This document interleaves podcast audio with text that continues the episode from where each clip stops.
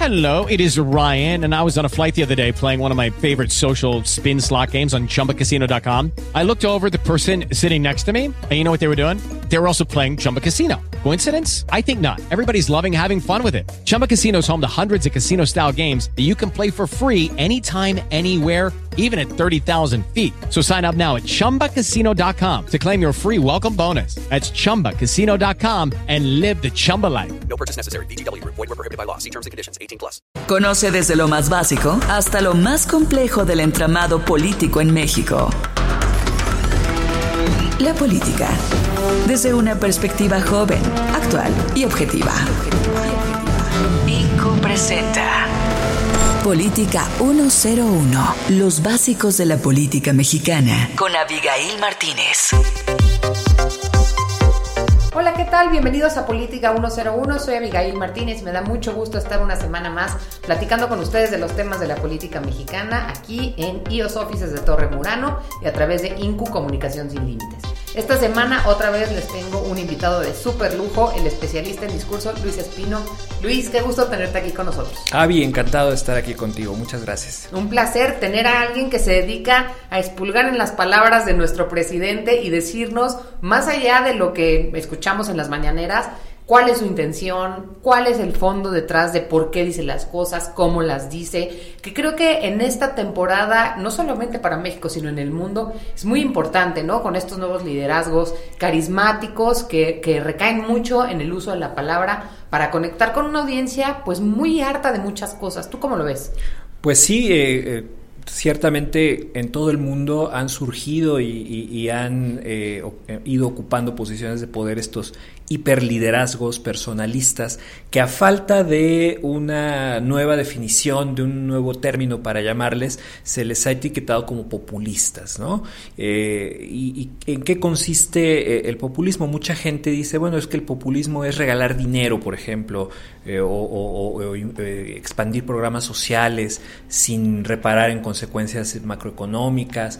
Otros dicen el populismo es un liderazgo de masas en el que no hay intermediarios, es un, liderazgo caudillista directo entre el líder político y, el pueblo. Todo eso sí ha ido formando parte de lo que con el tiempo se ha ido eh, llamando populismo.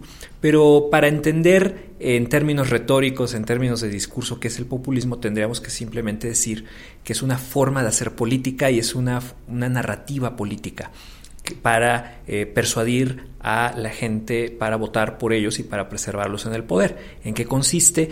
Pues en dividir artificialmente a una sociedad en dos, dos grupos, grandes grupos en conflicto permanente, el pueblo y el no pueblo. Eh, eh, el pueblo es el nosotros, que tiene todas las virtudes, toda la bondad, es, el, el pueblo es sabio, el pueblo es bueno, el pueblo es honrado, ¿no? Eh, y representa todos lo, lo, los rasgos positivos que se atribuyen a una nacionalidad o a un grupo, ¿no? a una sociedad. Y el, y el ellos, ¿quiénes son ellos? Pues los que el líder populista defina como tal. En unos países el ellos pueden ser los extranjeros, pueden ser los musulmanes, pueden ser los inmigrantes, pueden ser también parte de la élite del establishment cultural, intelectual, extranjerizante, eh, cosmopolita, que quiere abrir las fronteras, como dice Trump en Estados Unidos, o que quiere eh, pues llevar al país por una ruta que, que- que no, no es la adecuada. Eh, y en esta pugna, en esta división entre ellos y nosotros, el líder populista se presenta como la solución a los problemas. Y algo que comparten los populismos, además de esto, es eh, que en lugar de hablar de los problemas y las soluciones a los problemas o las posibles alternativas de solución a los problemas, a la inseguridad, a la falta de crecimiento económico, a la corrupción, ellos más bien tratan con el discurso de establecer culpables y qué castigo se merecen esos culpables. Y el drama del populismo y lo que llama la atención y lo que mucha gente dice, wow, esto es novedoso o esto es lo que yo ya pensaba, ¿no? Y por eso votan por ellos, es, está justamente ahí, en que eh, ellos apuntan a quién tiene la culpa eh, eh, con o sin razón, a veces pueden tener algo de razón esas narrativas, no necesariamente son eh, desconectadas de la realidad, claro, y la discusión entonces se vuelve muy humana. Si ya encontramos a los culpables, ¿qué castigo se merecen? ¿no? ¿Cómo los vamos a castigar? ¿Cuál va a ser el, desahogo que va a tener la sociedad y, y la forma en la que estos culpables tienen que pagar Donald Trump, ¿qué hace? Dice, bueno, los vamos a castigar ya no dándoles ningún tipo de visa, ya no admitiéndolos bajo ninguna circunstancia, los vamos a castigar poniéndolos en centros de detención, los vamos a castigar eh, eh, con órdenes ejecutivas para que ya no vengan, o los vamos a castigar de otra forma políticamente, no votando por ellos, eh, rechazándolos, burlándonos de ellos, como en el caso de los medios de comunicación, tú lo has visto en los rallies. Y de, los opositores, ¿no? Y de los opositores.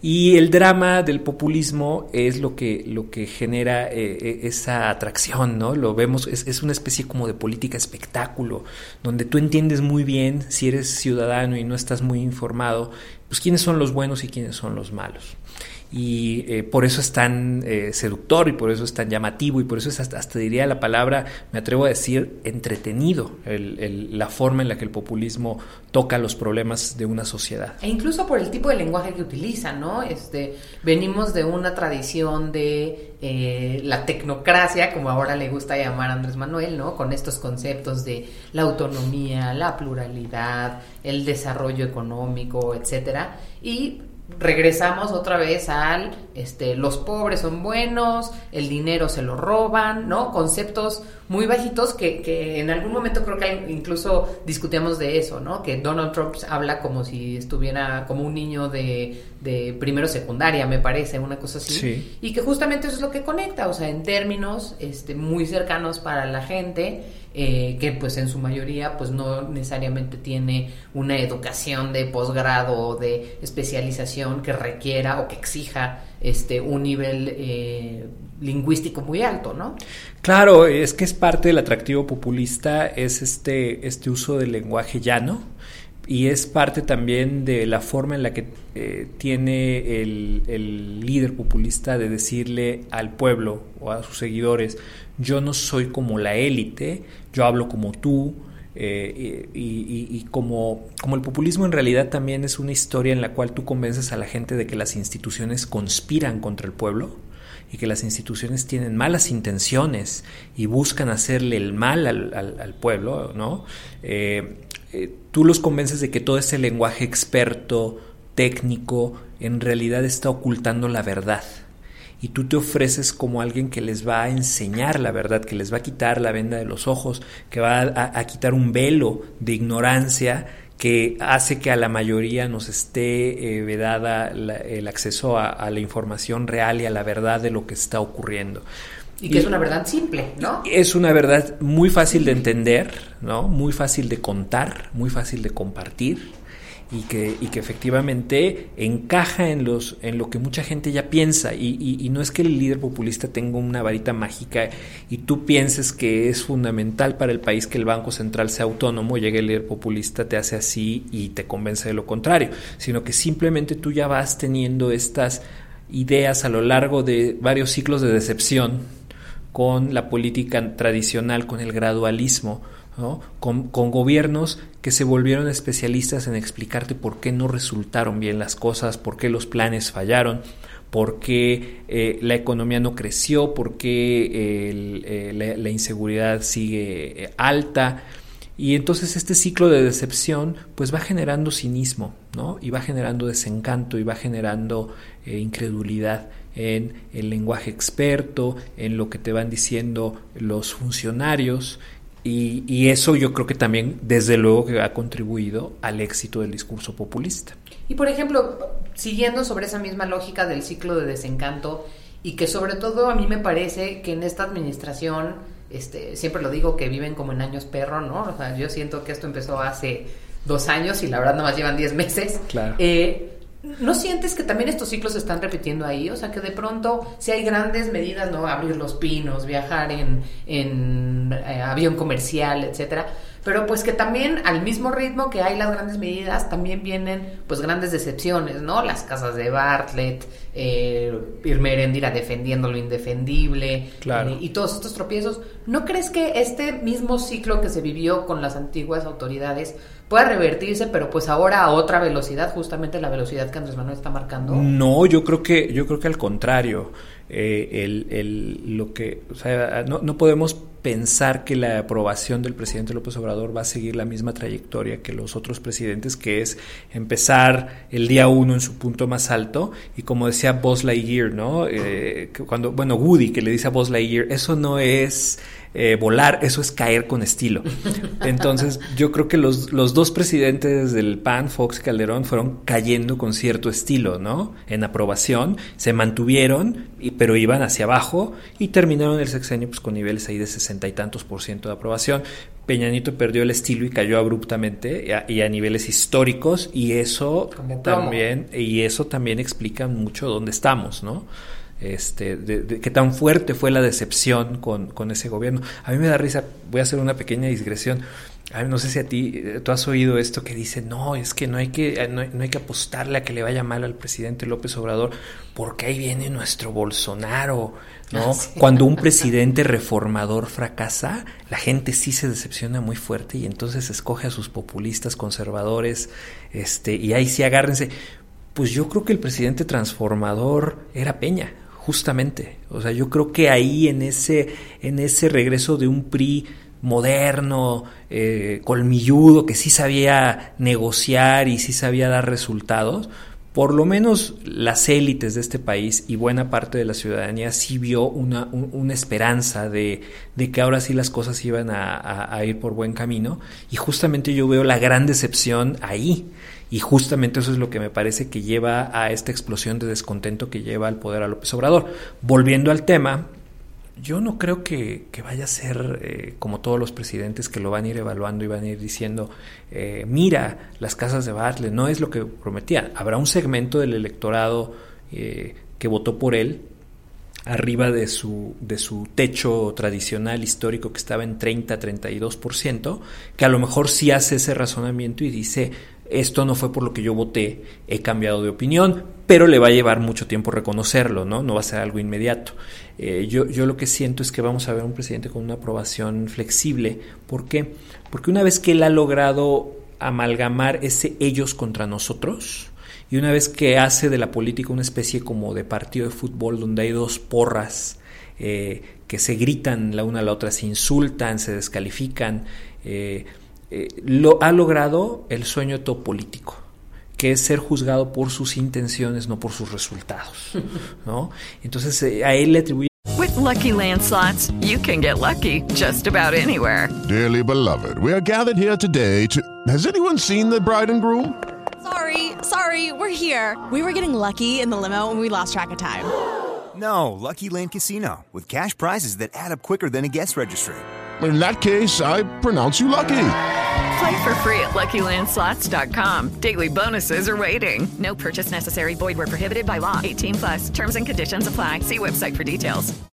las mejores intenciones, ¿no? Él, que él tiene todas las mejores intenciones para México, entonces por eso hay que, por eso hay una, un caudal de paciencia que no, ha no han tenido los otros gobernantes. Eh, y él también logra que te identifiques con una especie como de tribu o equipo, ¿no? Al, ser partidario de, él y de sus políticas. Entonces tú, el costo de salirte de tu tribu es muy alto.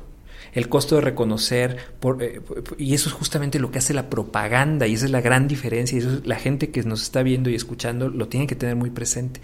La propaganda crea militantes, la comunicación de gobierno eh, es para ciudadanos. Un ciudadano piensa, evalúa, compara y, dice apoyo al presidente en esta medida, pero no lo apoyo en esta otra. Me parece bien lo que hizo el presidente en este caso, me parece muy mal lo que hace el presidente en el otro. Ese es un ciudadano. Un militante no. Un militante dice apoyo al presidente, estoy con el presidente, es un honor y va a seguir estando con el presidente, porque eso es lo que te genera la propaganda, justamente, militantes. Por eso, por eso que te dicen los manuales de comunicación, la propaganda es para campañas. Y una vez terminada la campaña, bueno, ya se acaba la división que genera la propaganda, se acaba ese manejo de las emociones que hace la propaganda y entramos a la rutina aburrida de las democracias de la comunicación gubernamental. Pero este presidente no usa comunicación gubernamental, usa propaganda. Y por eso he dicho en, artículos y, en otros espacios que eh, este presidente tiene muy bien, muy claritas tres eh, herramientas de comunicación. Es el desahogo, es la división y la distracción. Desahogo, división y distracción. Y con esas tres, que es lo que vemos todos los días desde las 7 de la mañana, a primera hora él empieza a alimentar el ciclo noticioso con desahogo, cuando dice, estos del pasado hicieron esto mal, los vamos a castigar así, eh, esto ya no va a ocurrir, antes había todo lo malo, en todos los eh, eh, ámbitos, no se reconoce una sola cosa buena del pasado, todo era el infierno en la tierra, ¿no? La división, que es cuando, cuando le, lo cuestionan y él dice, no, no, no, pero eso, eso lo dicen ellos. ¿Con qué autoridad moral me critican? Si yo tengo las mejores intenciones, eso ya no va a pasar porque ahora las cosas ya cambiaron. Divide él, el antes y el después, el ellos y nosotros y la distracción, que son todos estos chistes, frases ocurrentes, eh, eh, todos estos dislates que de repente tiene el presidente. Y que son sumamente efectivos porque son como una bola de estambre que le avienta él a los medios de comunicación y a todos los opinadores y, a todas las redes sociales, ¿no? A, ese, a esos ciudadanos hiperpartidizados, hiperpolitizados de las redes sociales, para que se entretengan y ahí van los medios y ahí va todo el mundo a opinar de por qué dijo esto, qué barbaridad, cómo se atreve a decir aquello, así no habla un presidente, mira, ¿no? Y, entonces eso qué hace, pues que estamos en eso y, y ocupamos tiempo, atención y energía a debatir eso que son cosas de forma y no estamos poniendo atención al fondo, que es qué están haciendo con las instituciones, qué están haciendo con el gobierno, qué están haciendo con la gente a final de cuentas. Y eso también se notaba desde el principio, ¿no? O sea, el hecho de que sea un presidente que, que, captura toda la comunicación del gobierno y ahora solamente hay una oficina y es la oficina de comunicación de presidencia siento que a lo largo de las últimas administraciones había habido un aprendizaje, ¿no? De, separar la comunicación y que los secretarios salieran a dar la cara y un poquito usarlos como fusibles, ¿no? Si este no funcionaba, entonces decían una, una, una regla que rompió mucho Peña y que mucha gente atribuyó a su gran fracaso, ¿no? De todo era culpa del presidente todo el tiempo y cachaban a alguien y lo perdonaban, ya lo dejaban, etcétera. ¿Por qué Andrés Manuel está haciendo eso en esteroides y no le pasa nada? O sea, yo ya, honestamente, al principio hice el esfuerzo de aprenderme los nombres de los secretarios de Estado. Ya lo dejé ir. no, pues eres una de las ocho personas en este país que se sabe. los nombres. porque yo pensaba que iba a ser importante para mi trabajo, ¿no? Tengo que saber quién está en la cabeza de tal y tal. Y resulta que no, que todo es el presidente. Es el presidente. De repente, o sea, se aparece por ahí alguien ¿Por qué este presidente se puede salir con esa a pesar de que sus secretarios pues tampoco están haciendo el gran trabajo? O sea, lo que está pasando en salud, por ejemplo. Yo no, me acuerdo ni cómo se llama la persona a la que debería estar reclamando. Bueno, esa es la pregunta, es una gran pregunta, la pregunta del millón de dólares. ¿Cómo es que se sale él con la suya? ¿no? O sea, ¿cómo, cómo frases, ocurrencias, decisiones que a otros presidentes les hubieran costado mucho, eh, al, al, presidente López Obrador se les pasan por alto. Pues, pues es que no estamos hablando de cualquier político que empieza su campaña y que la gente, el 80% de la población empieza a conocer eh, un año antes de las elecciones, como han, ocurrido con los últimos presidentes, tal vez con la excepción de Fox, que ya, ya era pintoresco y ya llamaba la atención desde que era gobernador de Guanajuato, ¿no? Eh, más bien aquí yo creo que estamos hablando de un personaje que se ha construido a sí mismo 20 años. ¿No?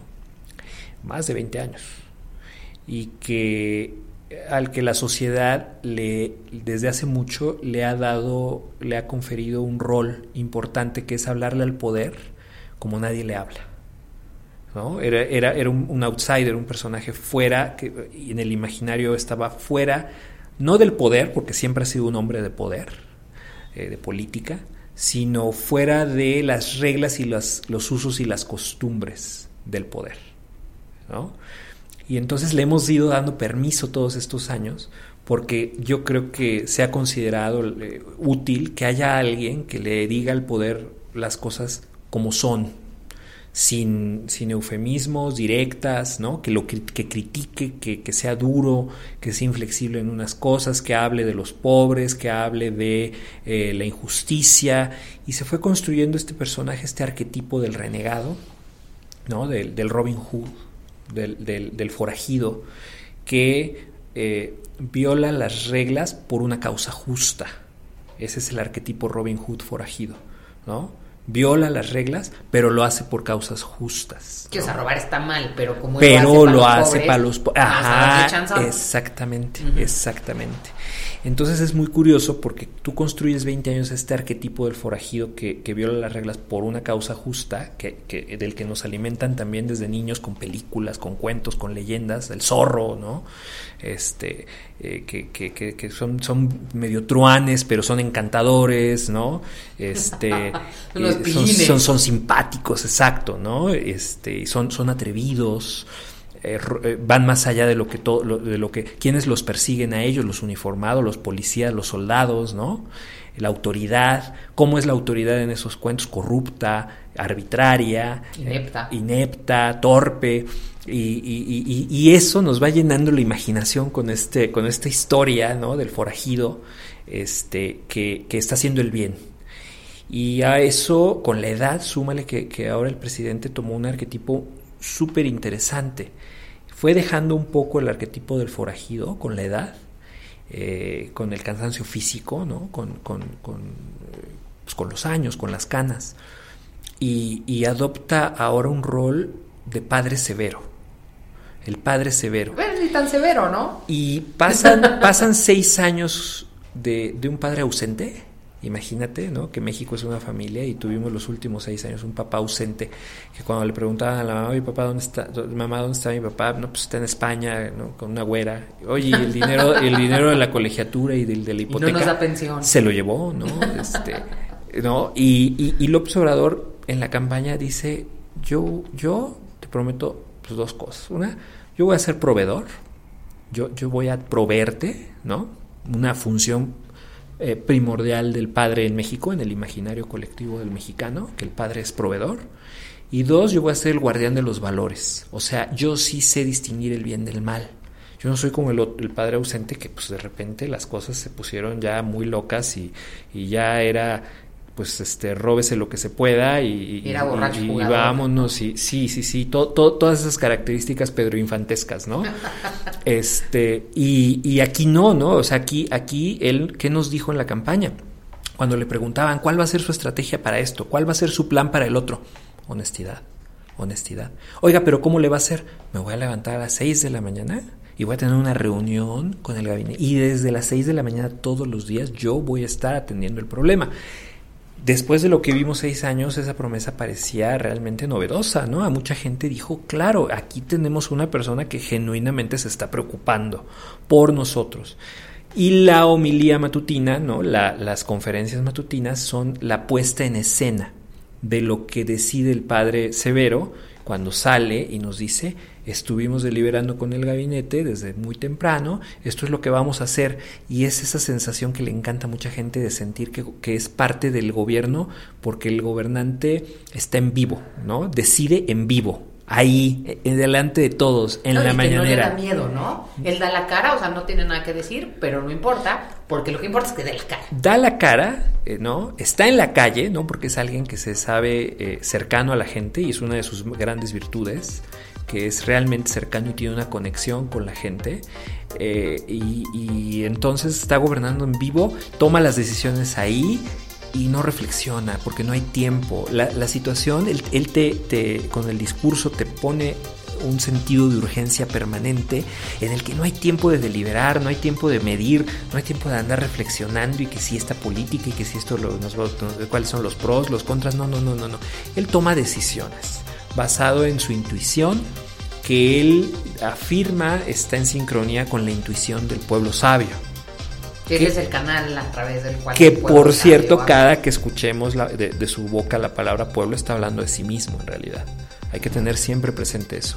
Cada que, cada que el presidente dice el pueblo, el pueblo está hablando de sí mismo y de lo que él piensa de sí mismo. Justo eso que tocas me parece muy interesante y yo creo que tenemos que dedicarle todo un bloque en cómo Andrés Manuel ha creado un nuevo lenguaje y nos tiene a todos hablando su lenguaje. Claro. ¿Te parece muy bien? Me parece muy bien. Estamos platicando con Luis Espino sobre el discurso del presidente. No se vayan, en un momento regresamos a Política 101. Plataforma digital, comunicación alterna, posibilidades ilimitadas. INCU, espacio comercial. Volvemos.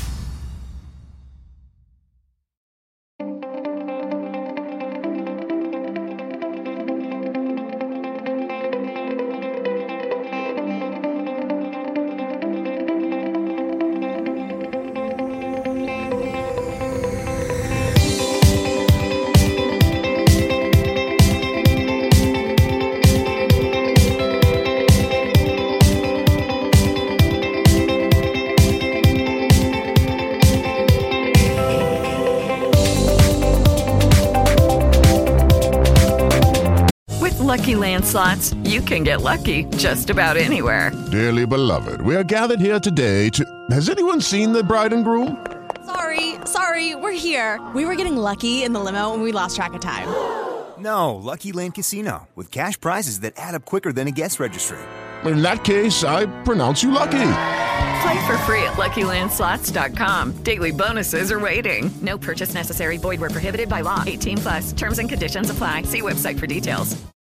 Lucky Land Casino asking people what's the weirdest place you've gotten lucky? Lucky? In line at the deli, I guess? Aha, in my dentist's office.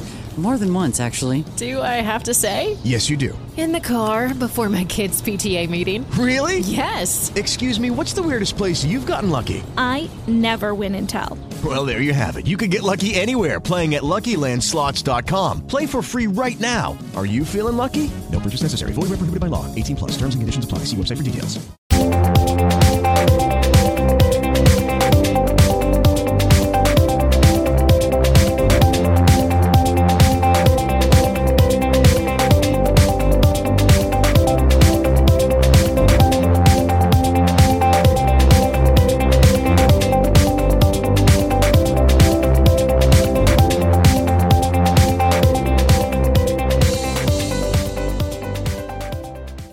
Estamos de regreso con más de INCU, Comunicación sin Límites.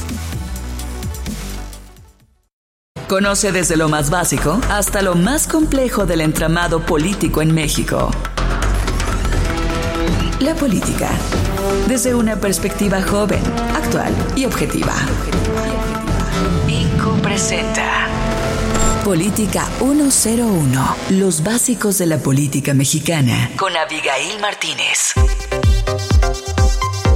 Ya estamos de regreso platicando con Luis Espino sobre el discurso del presidente. Luis, ahorita tocabas un tema que eh, a mí la verdad me fascina, que es el lenguaje político. Y creo que un gran éxito de nuestro presidente es haber creado todo un nuevo lenguaje político y un desatino y algo que yo creo que nos va a tardar muchísimo tiempo en superar es que incluso la oposición habla el lenguaje del presidente, ¿no? Ya es normal este, que la gente se autodenomine fifi, ¿no? Pues es que yo soy muy fifi, eh, es que eh, el- lo, la lo moralmente corrupto, el- la noche neoliberal. Él, siento que ya ganó esa batalla. ¿Hay manera de recuperar posición en esa lucha? Bueno, es una pregunta difícil porque no sabemos qué dramas y crisis y, vicisitudes vamos a pasar los próximos cinco años y no vamos a... todavía es, temprano para decirte si ese lenguaje sigue abonándole o si se vuelve también en su contra. Es un, pero, pero es un lenguaje que sirve los tres propósitos que ya mencioné. El desahogo, eh, porque eh, apela al resentimiento que, que existe entre, entre muchas personas eh, contra, contra lo que perciben como un orden social sumamente injusto, excluyente, y entonces ese desahogo encuentra un, un vehículo en el lenguaje. ¿no? Eh, la división, que le es muy funcional a, cualquier líder populista, porque tiene a, los ciudadanos peleando entre ellos, como si se tratara, te digo, de porras de, equipos de fútbol, y no como si se tratara de ciudadanos que en realidad, en teoría, tendríamos que dialogar y, y- y discutir eh, cuáles son los- las mejores soluciones a los problemas de México. Y la distracción, ¿no? Que es, el, es, es- es- es esa parte que también domina muy bien Donald Trump, de que cuando las cosas se están poniendo muy complicadas, cuando ya tienes a, a la Fiscalía Especial eh, bien acercándose peligrosamente a temas que no quieres que se discutan, en el caso de Trump, pues sacas ahí un tuit o sacas una frase que sabes que está mal, políticamente incorrecta, que sabes que los medios la van a tomar y, y, y generas un nuevo ciclo de noticias, ¿no? En torno a eso, la distracción, y aquí López Obrador también lo hace cuando, cuando la conversación no va hacia donde él quiere que vaya. Él es muy bueno en dar, dar eh, a los medios estas bolas de estambre para que las persigan y, y, y la gente entonces empiece a discutir sobre, sobre eso. Eh, la, hay dos clases de, y esto también lo, sabes muy bien, que te dedicas a, la comunicación. Eh, hay dos armas, digamos, o dos este, herramientas que usa muy bien el presidente. Una es el, el framing, el, enmarcar las, los temas, y él todos los temas los enmarca en la narrativa populista. Entonces, cualquier problema, él lo entiende en términos de, pues, ¿quién tiene la culpa? Pues los neoliberales, los conservadores, mis adversarios, ¿no? Y, y, y, y ¿qué hay que hacer? Pues buscarles un castigo, ¿no? Y, eso, eh, cualquier problema él lo enmarca en ese en esa narrativa y, y, eso le sirve mucho porque pues la gente entonces tiene que tomar partido, ¿no? O estás allá o estás acá, no hay punto medio, no hay neutralidad posible, por eso polariza. Y por eso el campo donde se ve más esa polarización, pues es en Twitter, que no es representativo, bendito sea Dios, de la población en su conjunto, ¿no? Pero que es un indicador de más o menos cómo discuten, cómo están discutiendo los asuntos las personas más informadas. Imagínate, ¿no? eh, y eh, la, otra, la otra herramienta que, que, que utiliza muy bien es la, la repetición.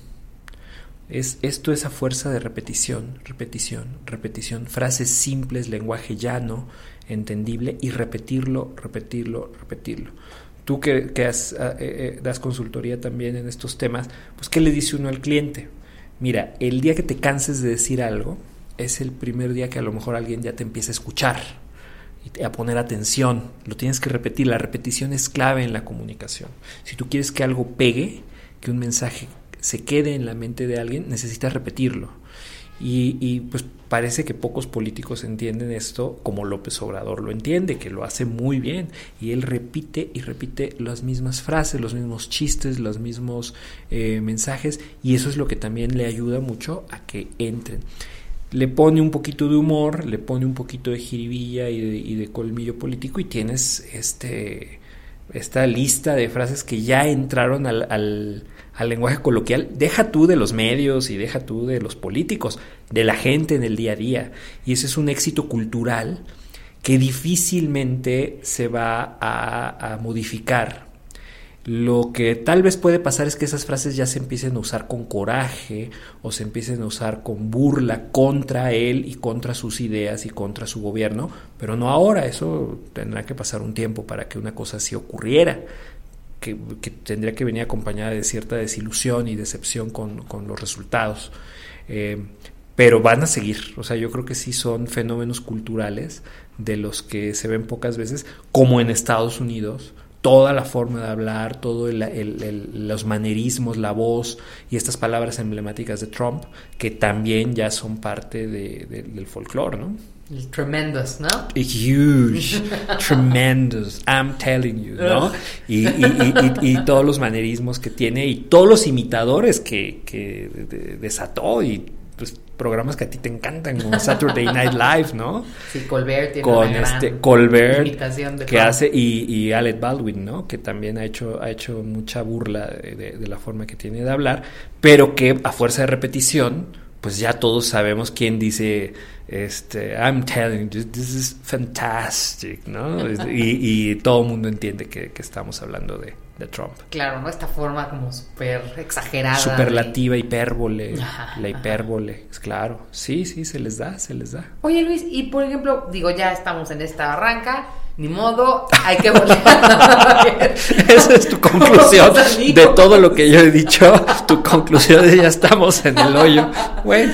No, bueno, es, eh, claramente el fenómeno de Morena y Andrés Manuel, pues es muchísimo más grande de lo que yo creo que ellos mismos se imaginaban.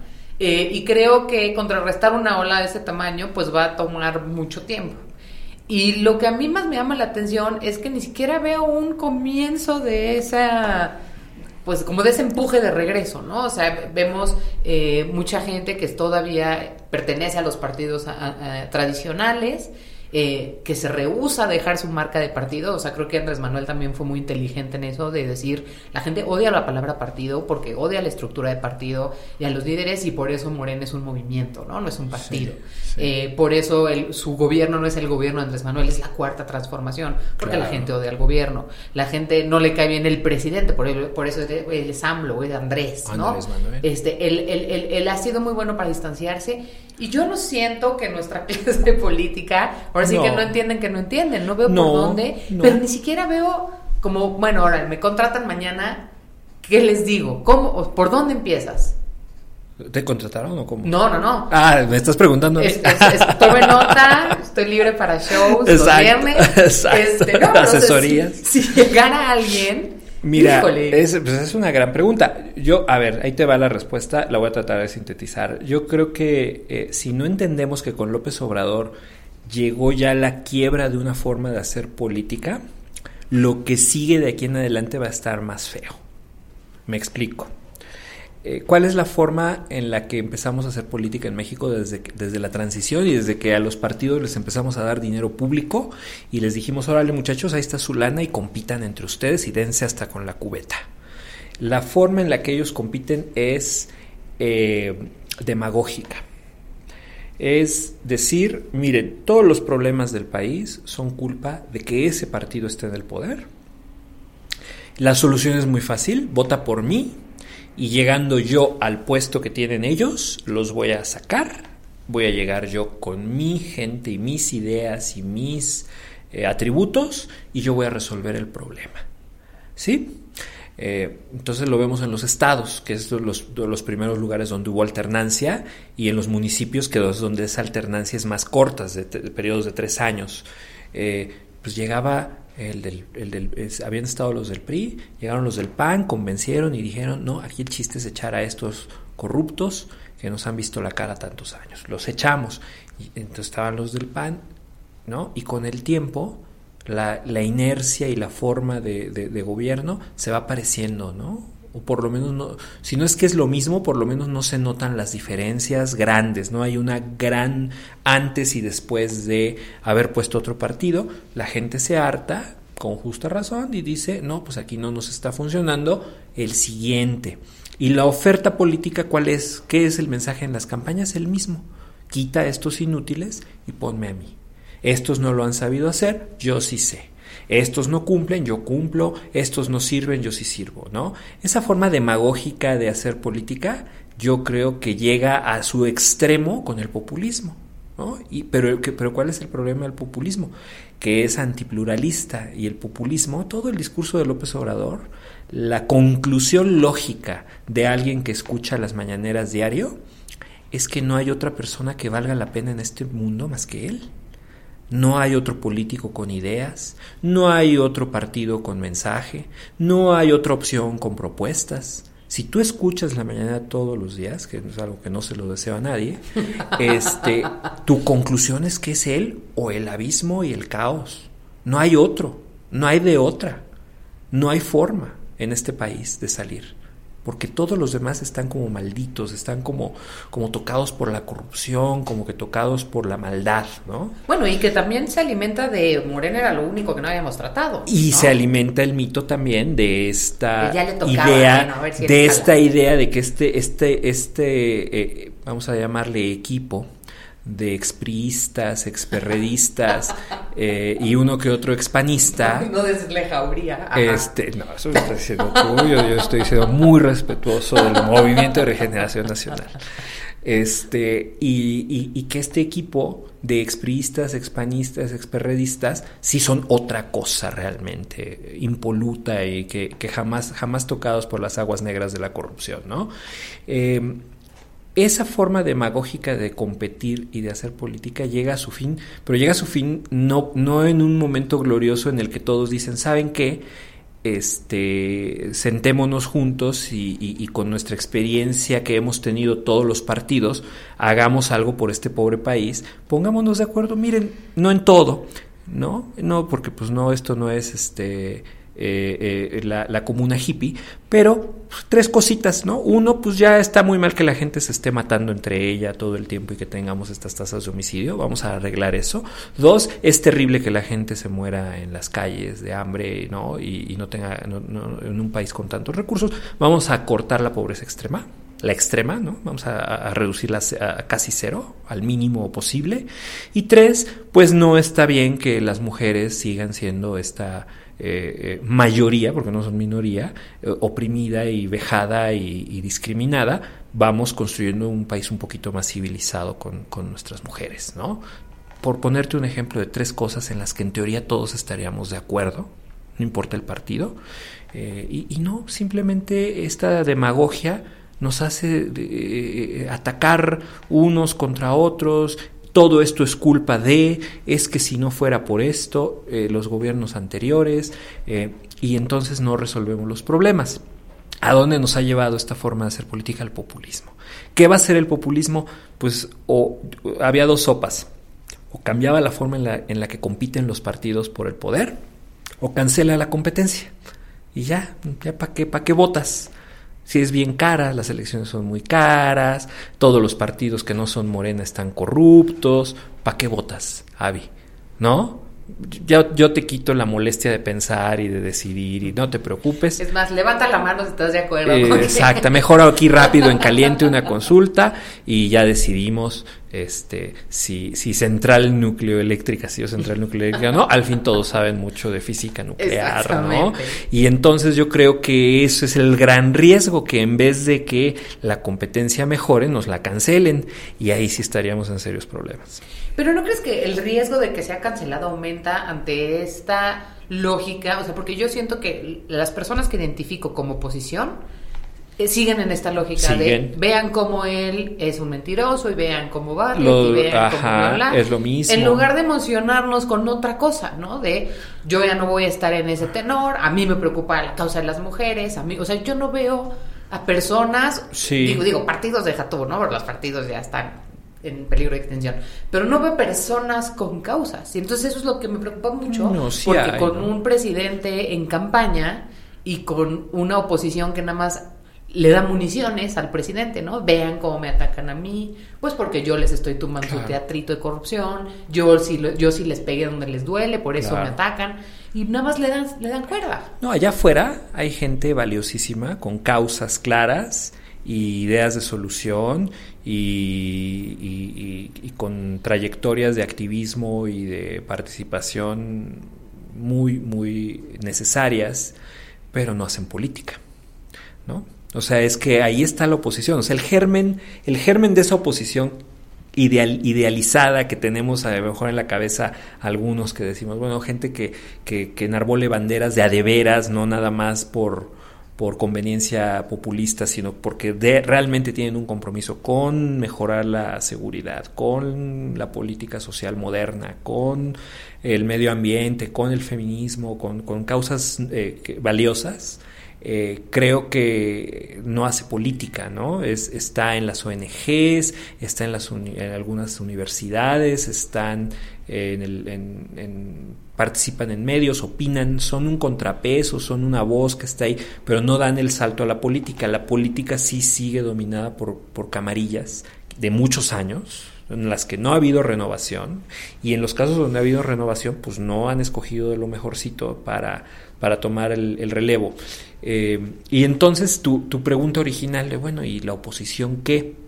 A la que existe actualmente le falta recorrer el camino que recorrió López Obrador, que son los, eh, los 40 eh, años en, el desierto de, de, estar fuera del poder. es lo que, a ver, quienes nos ven y nos oyen, acuérdense qué pensaba la gente de López Obrador después de que se puso su banda presidencial de, de juguete, de utilería y se declaró presidente eh, legítimo.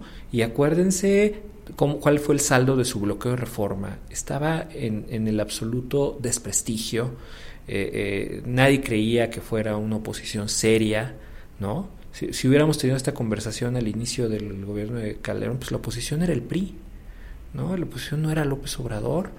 Muchos lamentaban que no se hubiera lanzado al, al Congreso en, en, las intermedias de 2009 y encabezara un polo opositor.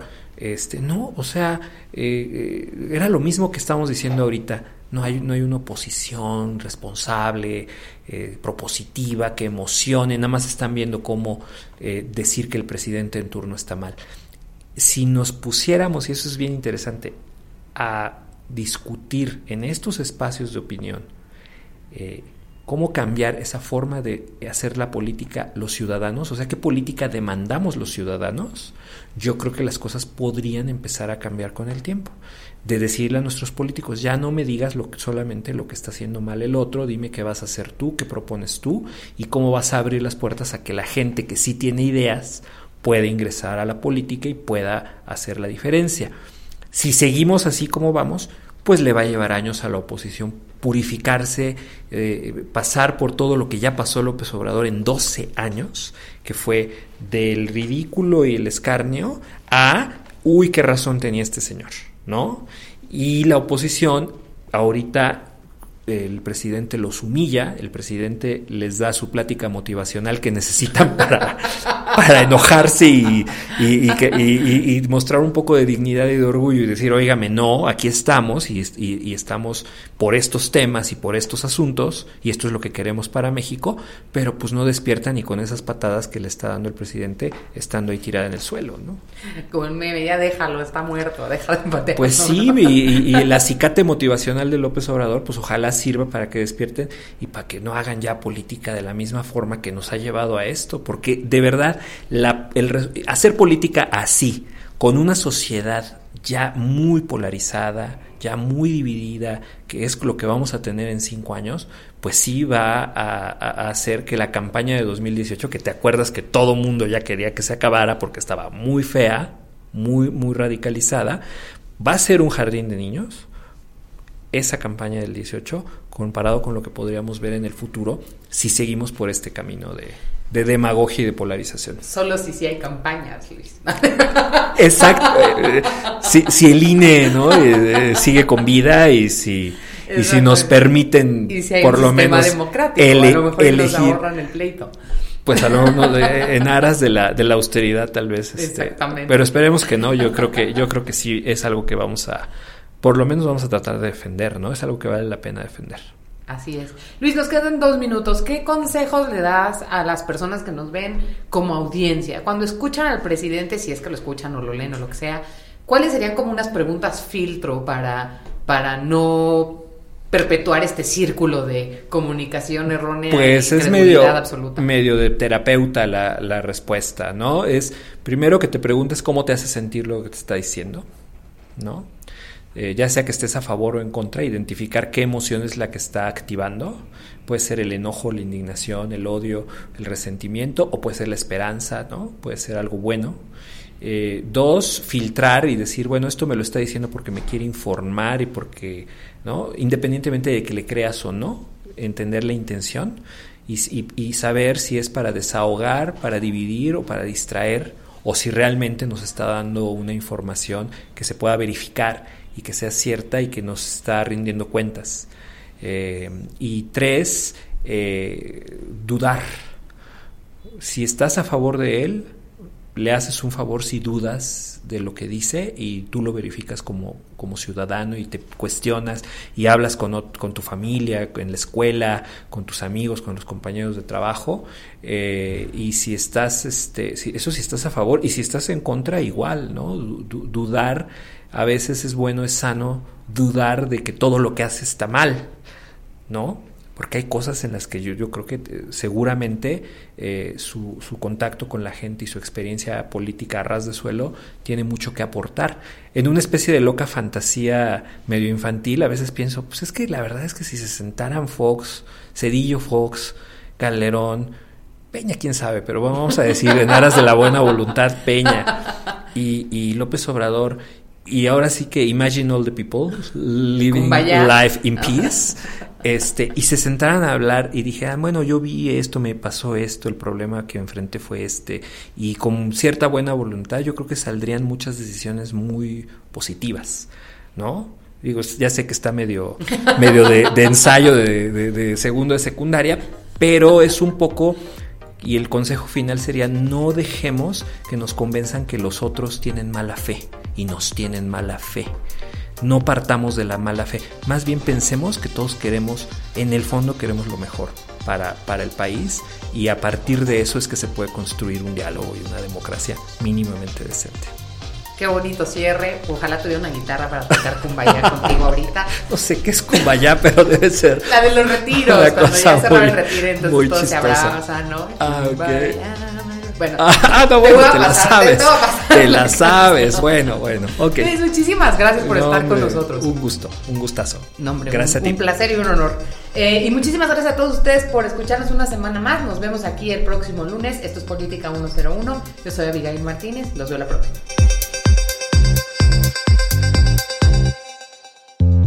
Logro desbloqueado. Ahora conoces más sobre la enmarañada política mexicana. Esto fue Política 101. Los básicos de la política mexicana con Abigail Martínez. No te pierdas nuestro próximo episodio. Esta fue una producción de INCU